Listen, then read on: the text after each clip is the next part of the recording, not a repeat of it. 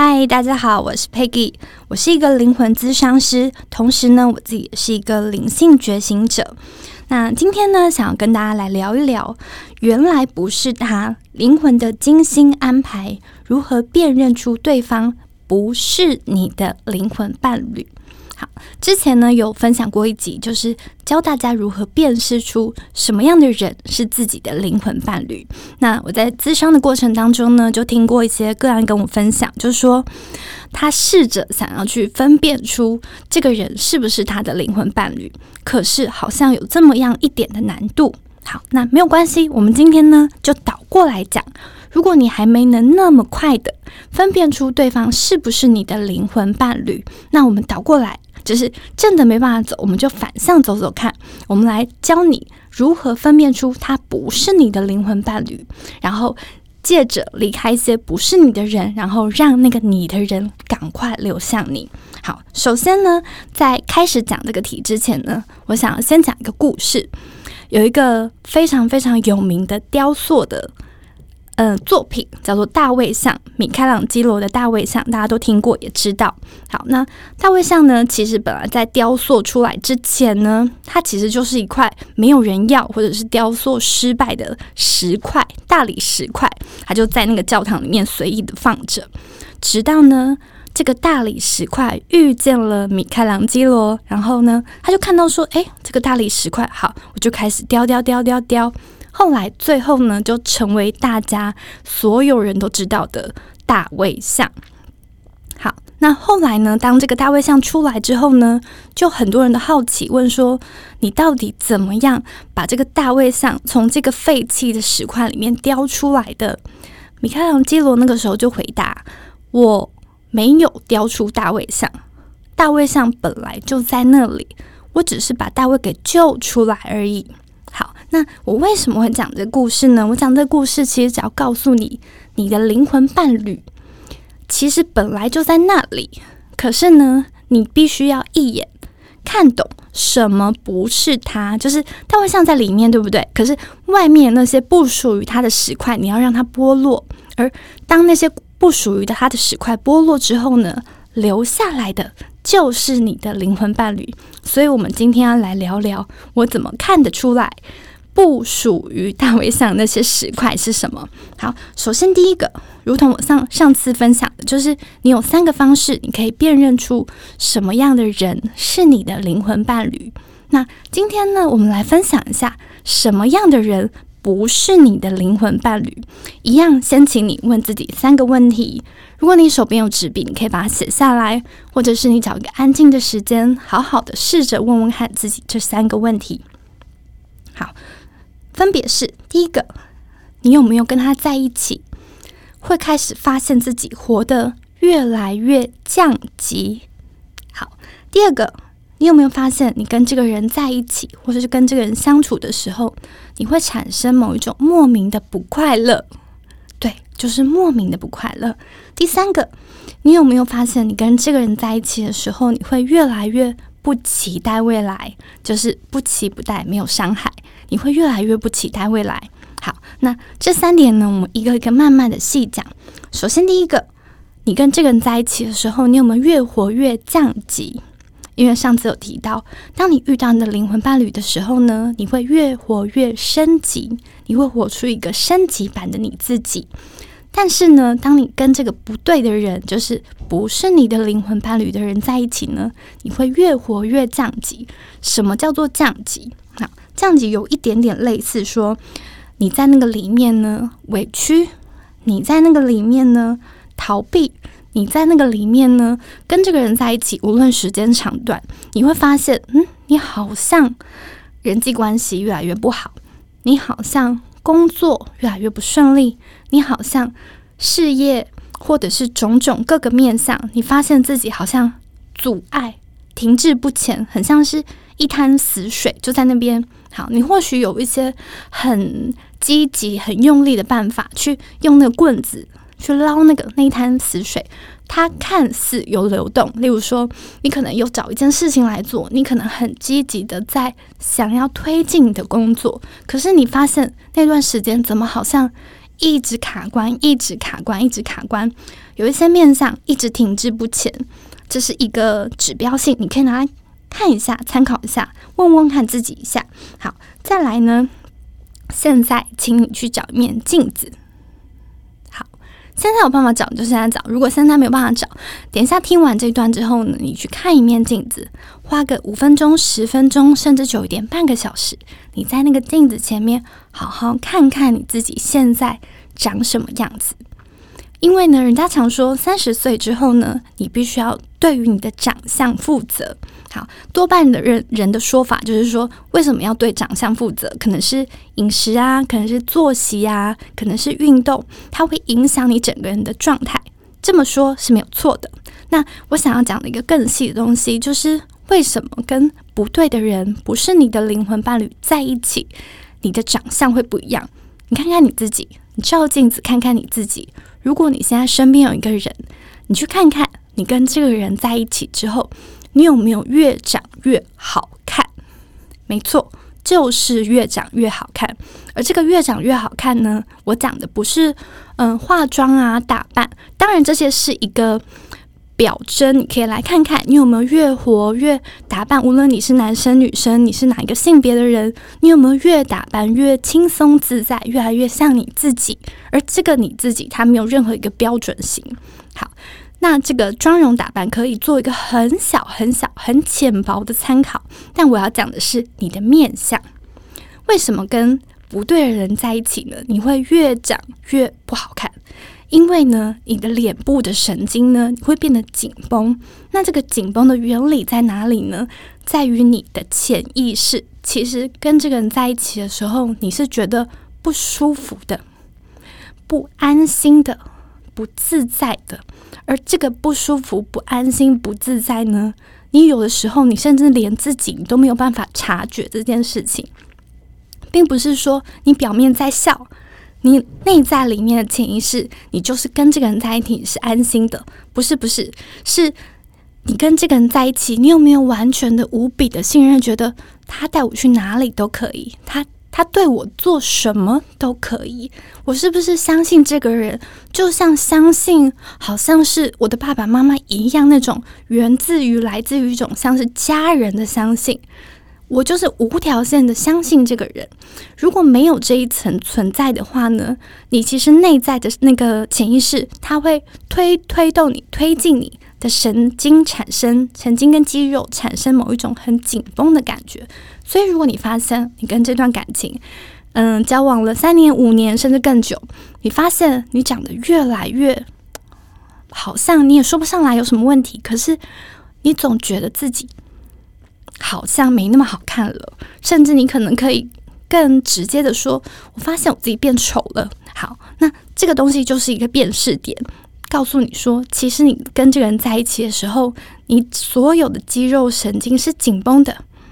你是紧张的，你是不够信任的，就是像是猫咪跟狗狗一样啊。就是为什么猫咪睡觉睡觉睡着的时候翻肚这么可爱？为什么它在紧绷、张牙舞爪、整个背汗毛都竖起来的时候，你会觉得哎呦好可怕哦？那一样是啊，因为当它在一个安心的人的身旁的时候，它是松放的。那整个五官、整个肌肉就会变得很柔和，无论什么样的猫，你都觉得好可爱。但如果它在一个不信任的状态，或是在很紧张的状态里面的时候，它所有的肌肉都是紧绷起来的。那你现在想想看，你现在拿出你的两只手，如果你正好有两只手的话，因为不一定每个人都有嘛。那如果你正好有两只手，现在请你把左手紧紧的握住，好，握到很紧很紧。握到那个青筋都跑出来哦，右手就是松松的把它握紧就好了，握住就可以了。好，你现在去看一下你两边的手是不是长得不一样？是不是握紧的那只手长得比较不好看？因为它很用力，肌肉非常紧绷。而我在讲的东西就是这个。当你去照镜子，发现，哎，我好像长时间眉头都深锁，我好像长时间都没有在笑了。我的笑好像只是来自于一些很浮面的事情，例如说我们一起去吃东西啊，我们一起如何如何如何做那些很表象的事情获得的那快乐，而不是我真的打从心里好放松跟这个人在一起。好，所以第一个，你有没有越活越降级，停滞不前，面容长得越来越紧绷，不够松放？好，第二个，你跟这个人在一起的时候呢，你会不会莫名的感到不快乐？好，不快乐的这个东西要怎么讲呢？因为我刚刚讲的。快乐的这个东西，它不是因为你跟这个人去吃吃喝喝，做很多好像欢天喜喜地的事情，然后你觉得哇，今天过得好快乐。快乐这个东西啊，是你跟他在一起，你会不会有一种，诶，我一个人可能做很多事情都很 OK，可是不晓得为什么，我跟这个人在一起之后就是吵架，就是开开始为那些鸡毛蒜皮的事情、小事，觉得，诶，你为什么不吃这个？你为什么不拿这个？你为什么不用这个？就是你们会因为很多很小的细节而争吵，然后吵吵吵吵完之后呢，可能因为熟悉，可能因为默契，可能因为种种原因，觉得好啦，算啦，都是小。事啦，不要吵了，好就和好。然后回到你一个人的时候呢，你可能啊又想要有这种谈恋爱的感觉，又跟他约了约会，又跟他约了聚会，或者是又跟他约好吃饭什么的。在一起之后又开始又开始吵架，你会发现你一直在这个一个人好像比较轻松，两个人很痛苦。诶，吵架和好，然后又回到一个人比较轻松，然后又在一起约会之后又吵架。反反复复，好像一个回圈一样，这个恶性循环里面，这就代表你其实会莫名的感觉到你不快乐。这个也等于他不是你的灵魂伴侣，不然你不会有这种莫名的不快乐感。好，第三个，你有没有跟这个人在一起之后，你越来越不期待未来？什么叫期待未来？期待未来就一如我上次讲的，当你遇见对的人的时候，你会期待未来。例如说，你会想把自己的某一种蓝图好好的、慢慢的一步一步往前实践。可是，当跟不对的人在一起的时候呢？你会发开始发现，就算我完成那些我期待的未来，有什么用？我好像也不会快乐，也就是你会产生各式各样的问号存在。你心中，而你找不太到答案，然后最后久着一个一个一个接着一个，最后会让你得出一个结论：说算了啦，未来也就这样子好了，没关系啦。如果有也可以，如果没有也无所谓。那就表示说，其实你对未来已经放弃了，你已经觉得人生好像就是如此。可实际上呢，是因为你旁边这个人。不是对的人，才会让你有这种不期不待的感觉。所以，以上这三个问题，你可以问问你自己。如果你的答案都是“哦，对我有越来越降级，好像长得越来越没那么好看，好像莫名的会不快乐，好像我开始不期待未来了。”好，那么某种程度就是在告诉你，他不是你的灵魂伴侣。好，第二个呢，那有人就想知道了，那。我不属于我的灵魂伴侣出现的时候呢，刚刚那些指标可以告诉我什么样是不属于我的人。可是我想知道，当他出现之后呢，我会有什么样的感觉？会有什么样的特征？好，在此分享一个最容易辨识的感觉跟特征，就是你是不是活得越来越紧缩，而不是松放。紧缩跟松放这两个差在哪里？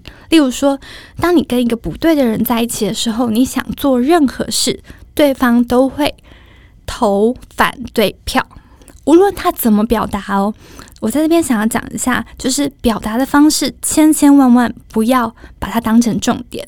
可能有人会支持你，可是用碎碎念的方式；可能有人会反对你，可是可能用比较好听的方式。我要你去辨认的是说。你心里面的感觉，当这个人你有一个想做的事情，例如说啊，我想要学唱歌，我想要去出国游学，对方怎么说？对方如果说好啊，我支持你，或者对方说哦，那你要留意一下啊，你看你的钱够不够啊，或者是有没有什么地方注意一下啊，或者是说好啊，那什么什么地方我可我可以来帮你一起完成这件事情，那就代表说他的意愿是支持的，所以他怎么表达都无所谓。但是如果不对的人，他会让你发现他怎么一直在跟我唱反调，就是我做什么都不好，我做什么都不对，我做什么好像都要经过他的同意。所以你千千万万要留意这点。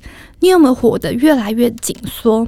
当你活得越来越紧缩的时候，你就会发现到一件事情，那就等于当紧缩久了，你到后面就发现，哎，那我未来也没什么好期待的嘛。就是这个东西也不能做，这个东西也不好，这个东西也不对。那算了，就这样子，未来不要期待了。所以呢，你要理解到，如果你身边这个人常常让你感觉很紧缩，做什么都不对，做什么都不好。那你自己要去思考看看，这个人你还想不想用这样的关系继续再往前跟他走，无论长无论短的那个时间。好，那接下来这个问题呢是非常非常多个案有问过我的。他说，嗯，因为很多个案其实都是跟身边的这个另一半交往了很久，有些人十几年，然后小的可能三年、五年、六年、七年、八年都有。对，那。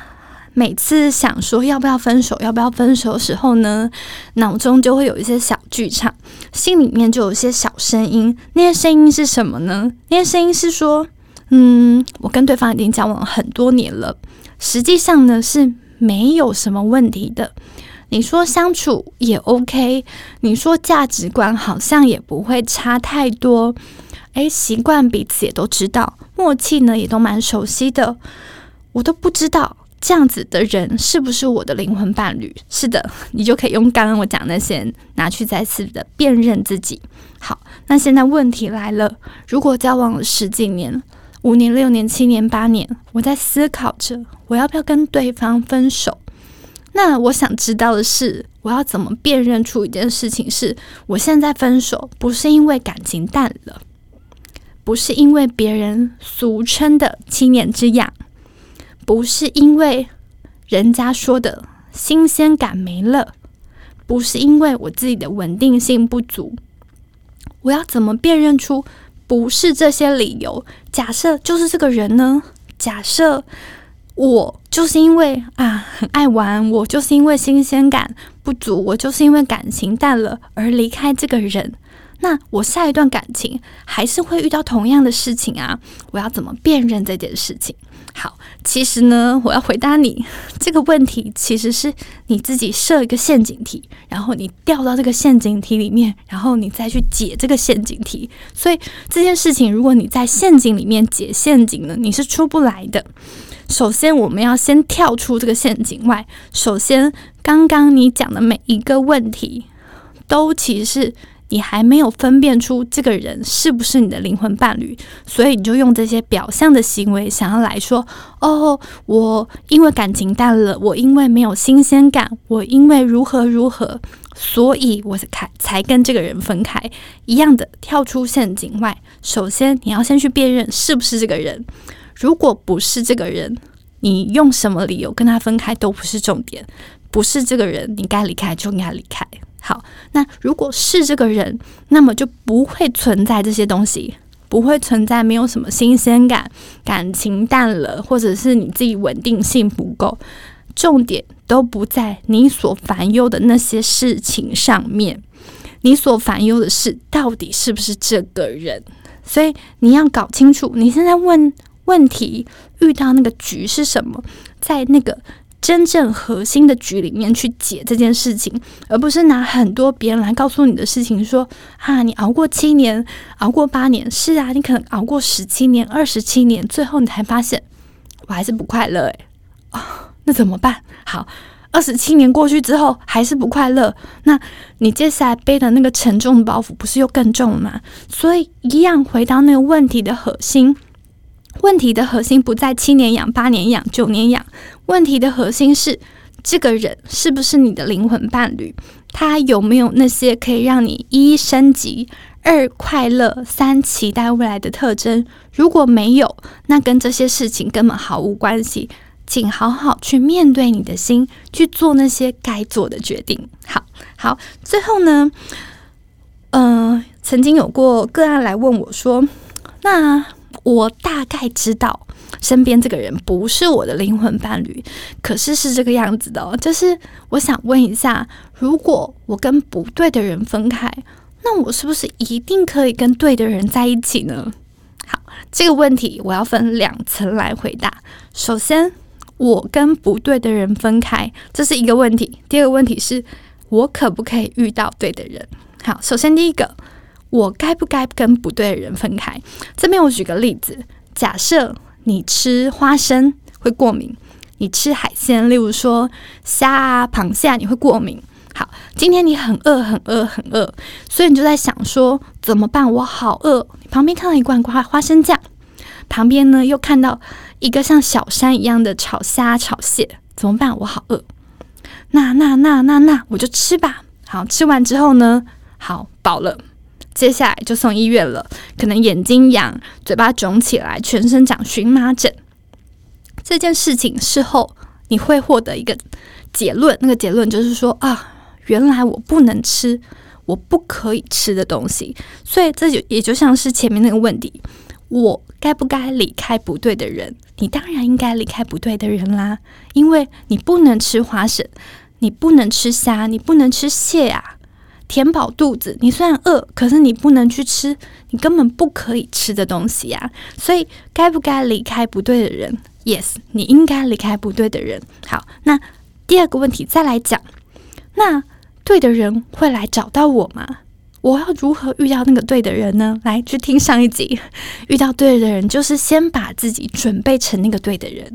那么频率同频相吸，它自然而然会来。所以这两件事情是两个题，不要把它粘着在一起。不是离开不对的人，你就会跟对的人在一起。要分别两件事情，好好的去处理。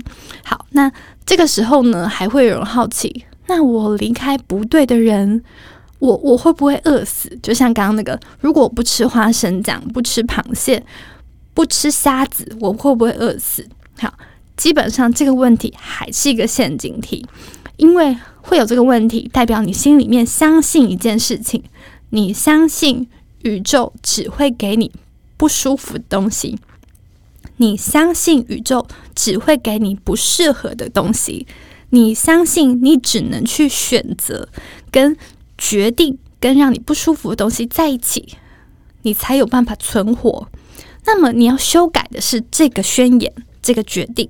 从现在开始，你告诉宇宙：我只要跟我喜欢的人在一起，我只要跟我适合的人在一起。不断的每天去练习修改这件事情，整个能量场就会有所改变。什么叫做能量场有所改变？意思就是，你不会再去委曲求全。例如说，你吃这个东西肚子会痛；你跟这个人在一起就是心情不好，每天都会回家哭。你做这个工作，你就是不快乐，不快乐，不快乐。就算有钱，就算工工资挺不错的，就算同事也好，就算离家近，就算你做的很好，可是你就是不快乐。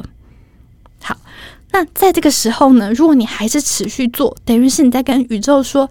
亲爱的宇宙啊，请你不断的在给我这些不快乐的人事物，来吧，来吧，来吧，等于我在心里面告诉我自己，我不值得拥有一切的美好，所以宇宙，你只要给我这些我不喜欢的事情就好喽。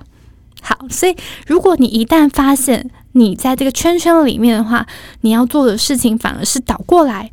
倒过来跟宇宙说：“亲爱的宇宙，从现在开始，我知道你会给我我喜欢的人事物。”好，那这个时候有一些很有趣的地方哦，就是宇宙啊，会有点像跟你玩游戏一样。嗯，那你有真的想要那些会让你开心的人事物吗？那那那，我要给你一些测试哦。好，在前期的时候呢，他依旧还会安排一些你不喜欢的人事物过来。这个时候，他其实在跟你玩一个测试，就是说你要不要，你要不要，你要不要？好，这个时候你的心要静，你的心要定，你要知道，诶，宇宙现在在问我说，你看哦，我不喜欢的食物来了，我吃不吃？吃还是不吃？吃就等于跟宇宙宣告，诶，好像不喜欢的东西，欢迎来哦。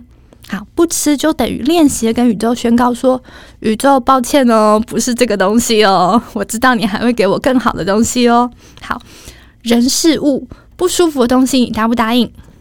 如果答应，等于在跟宇宙宣告：“亲爱的宇宙啊，给我更多不好的感觉吧。”如果不答应，等于跟宇宙宣告：“亲爱的宇宙啊，这个东西我知道你在跟我玩游戏哦，那我要让我舒服的事情，欢迎再安排更多给我哦。”好，所以呢，其实每一天宇宙都在安排一些东西。跟你玩，跟你测试，然后让你知道说，诶，你到底想要什么？所以呢，无论对的人不对的人，他其实都会透过各式各样的情节或者是设计进入到你的生命里面。那这个时候呢，唯一你能够做的就是安静下来，问问自己的那些问题：你是升级还是降级？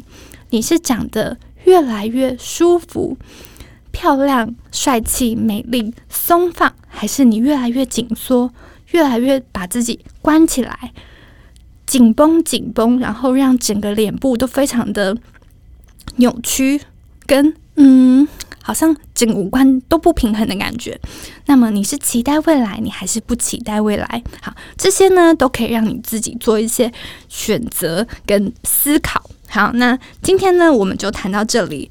去把自己的这个人好好的辨识出来，然后把不属于你的人放掉，然后因为他有他要去的地方。好，我是 Peggy，那我们下次见喽，拜拜。